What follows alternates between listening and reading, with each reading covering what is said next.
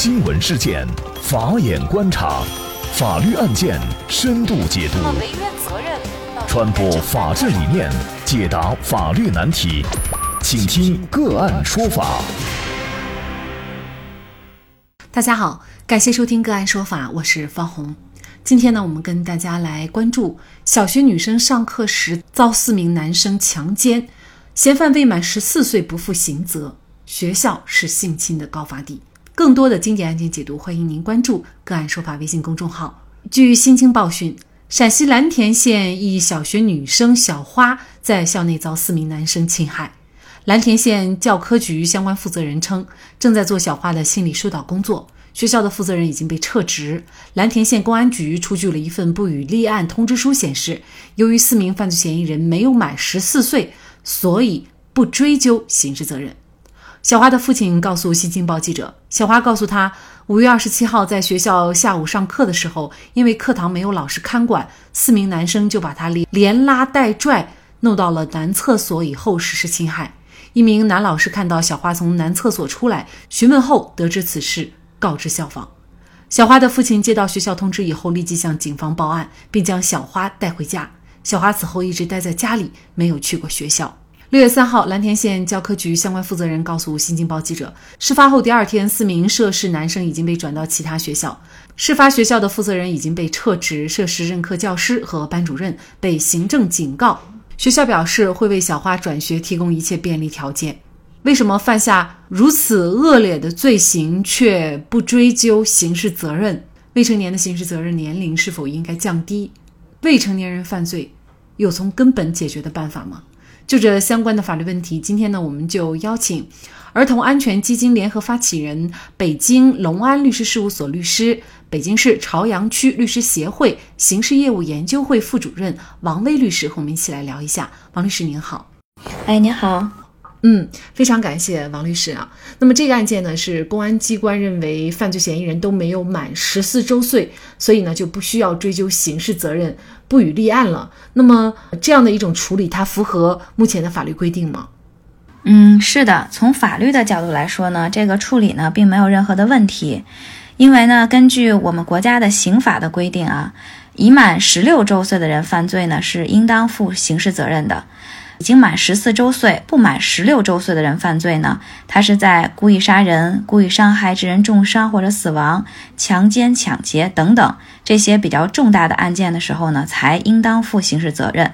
但是呢，不满十四周岁的人实施的任何危害社会的行为呢，都不负刑事责任。所以呢，这个不予立案的通知呢，从法律的角度来说啊，是没有任何问题的。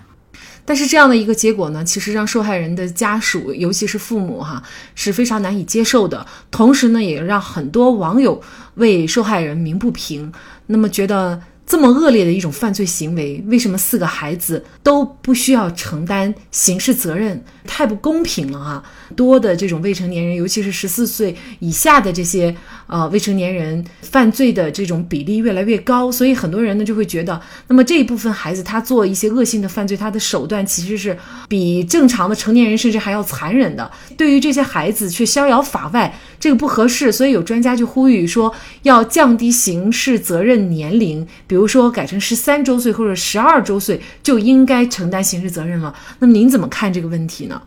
最近几年呢，关于这个刑事责任年龄的应该下调的问题呢，其实是引发了很多的争论的。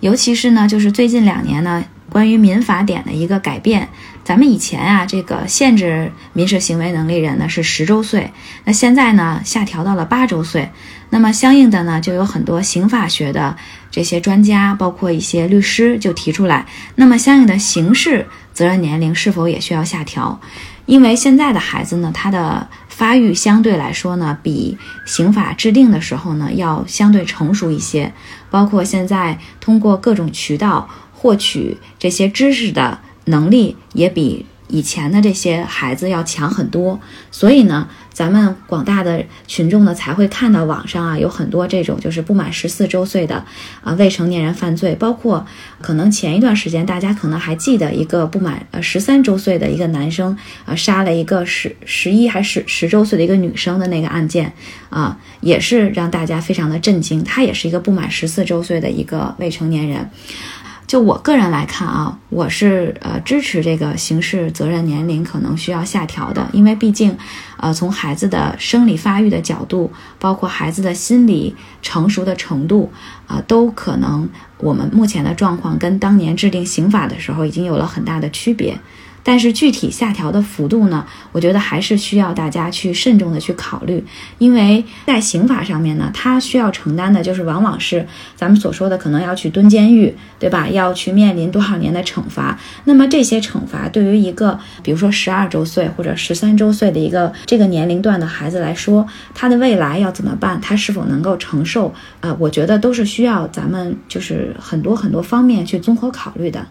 嗯，受害女生哈，对她的这个强奸的行为是非常恶劣的，因为就是在学校，呃，女生呢本人是在教室里，然后呢被这四个男生给拖到厕所里，尤其是这些孩子又不能被追究刑事责任，那么作为受害人，包括受害人的家长，是否就没有办法维权了呢？嗯，是这样的啊，从两方面来说呢，就是。呃，我们国家对于这个未成年人的犯罪呢，它不光是呃，就一定要承担刑事责任的这么一一个单的选项啊，它同时呢，也咱们在这个新闻报道中可能也可以看到，这四个孩子也去送到专门的学校去进行一个矫治，去进行一个呃心理方面问题的一个解决。那这个方面其实也是国家对于这个未成年人犯罪的一个方法，就是除了要承担刑事责任以外，那么也要去研究这个孩子到底为什么这样，可。能要针对这些问题予以一些矫治，让他未来的就是不管是从心理方面还是从什么方面，能够走向比较正常的方向。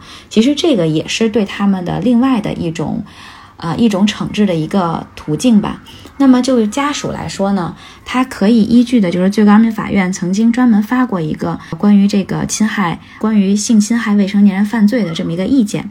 在这个里面呢有明确的规定。就是因为因为被性侵而造成的这种人身损害呢，那么家属呢，包括他的近亲属，可以提出的就是比如医疗费啊、护理费啊、交通费啊、误工费啊啊等等这些合理的费用。所以呢，就是家属或者是他的近亲属是可以替这个女孩呢提起一些民事赔偿的。那么这个案件发生了以后呢，相信很多家长都非常的震惊啊，因为我们作为家长来说，我们可以教育好自己的孩子。但是对于别人家的孩子，我们是呃无能为力的啊，呃也没有权利去管教。那么在这种情况下，大家都是一个班的学生，那么一旦遭遇这样的没有管教好的孩子，最后这个后果，事实上哪一个家庭都无法承担的。嗯，所以呢，很多网友就说，这样的孩子放任他不追究他的刑事责任，那么等他以后，那么一定是胆大包天、为所欲为，下一个受害者，我们不敢想象会是谁啊。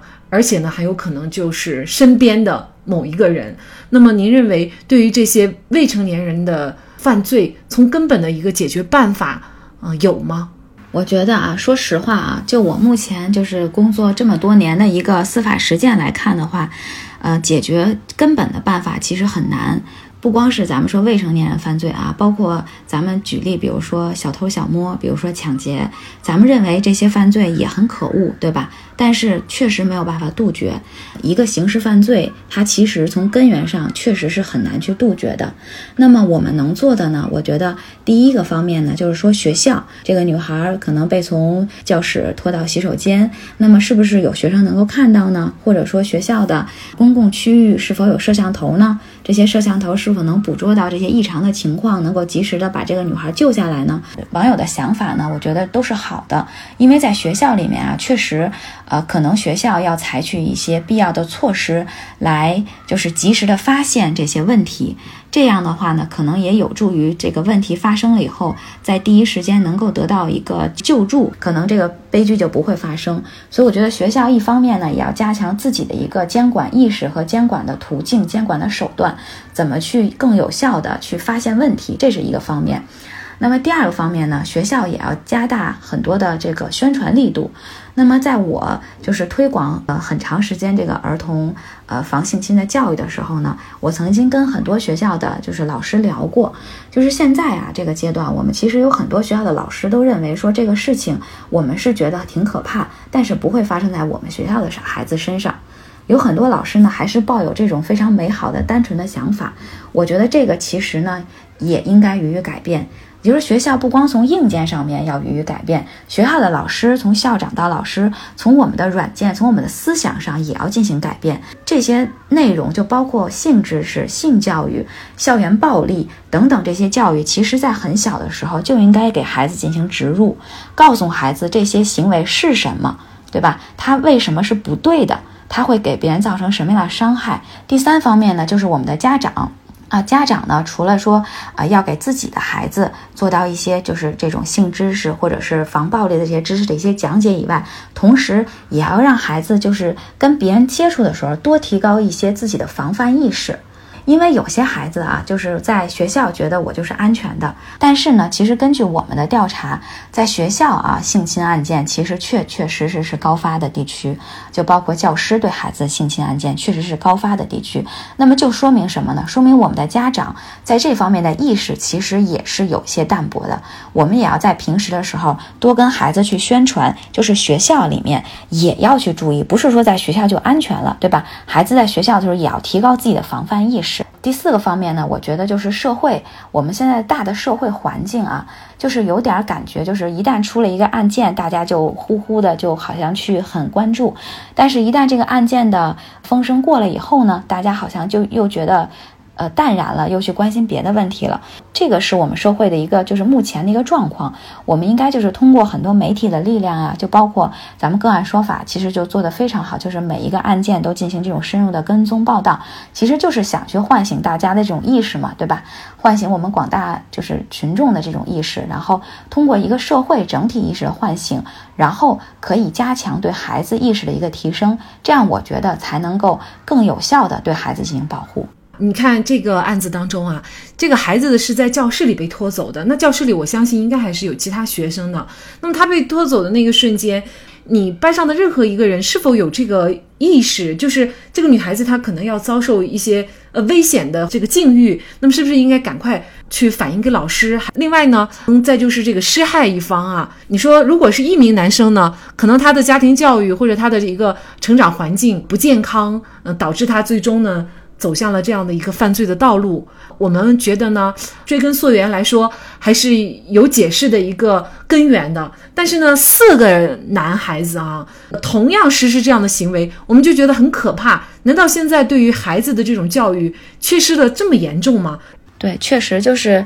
呃，您刚才说的这些呢，也让我想起来，就是目前我们非常兴起的这个网络游戏啊。其实这个网络游戏啊，就是一个大的环境，对吧？有很多男孩子喜欢在网络游戏上就结队去玩一些，就是目前可能非常流行的很多，比如说枪战游戏啊，很多集体游戏啊什么。那么在网络游戏的这个过程中呢，我就发现，就是有些在随机组队的过程中，可能就什么聊天内容都有。那么这个时候，这个人给孩子传递什么？就包括咱们前一段时间知道的某一个知名的游戏，它居然有有这个人让这个一个女孩子脱到裤子，然后还不知道告诉家长。后来是这个女生告诉家长以后，这件事情才被曝光出来的。那么我觉得，就是网络游戏，包括国外很多很多视频的大量的从地下这种。网站的流入啊，对于孩子的这种影响，那么有可能这个四个孩子他平时就是经常一起玩游戏或者怎么怎么样，他们即一起通过什么途径获取了什么什么知识，